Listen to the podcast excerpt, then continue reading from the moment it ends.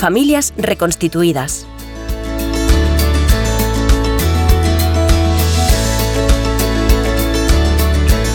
Fuentes de conflicto en las familias reconstituidas. La falta de equidad.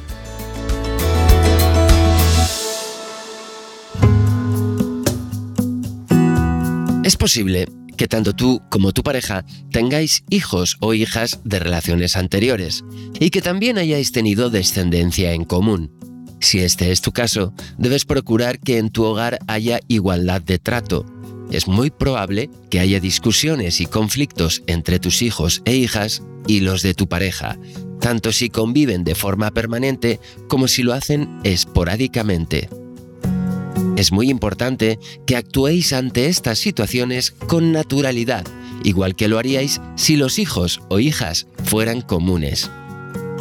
Es bastante frecuente que en las familias reconstituidas se establezcan alianzas cruzadas en las que cada miembro de la pareja se posiciona a favor de sus hijos e hijas y en contra de los de la otra parte. Si se adopta de forma sistemática esta actitud, los conflictos entre los niños y niñas no solo no se resuelven, sino que se agravan y terminan trasladándose a la pareja.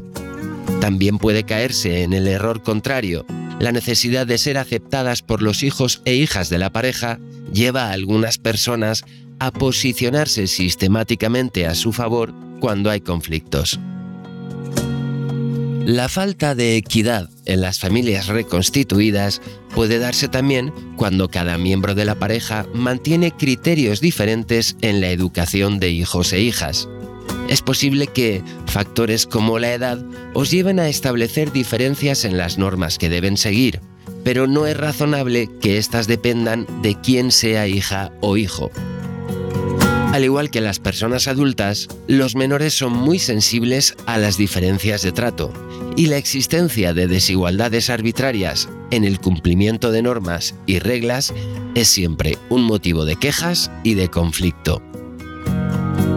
¿Cómo evitar situaciones de falta de equidad?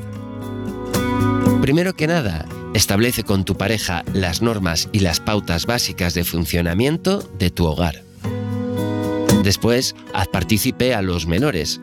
En la medida en que la edad lo permita, llega a un consenso con tus hijos e hijas y los de tu pareja sobre las pautas y reglas básicas que van a establecerse es conveniente que cada progenitor se encargue del cumplimiento de las normas y reglas comunes por parte de sus propios hijos e hijas.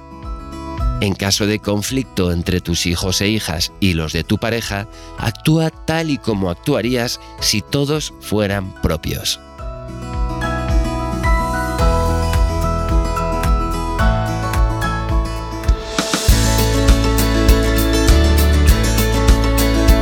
Este podcast cuenta con el apoyo del Ministerio de Derechos Sociales y Agenda 2030 a través de otros fines de interés social.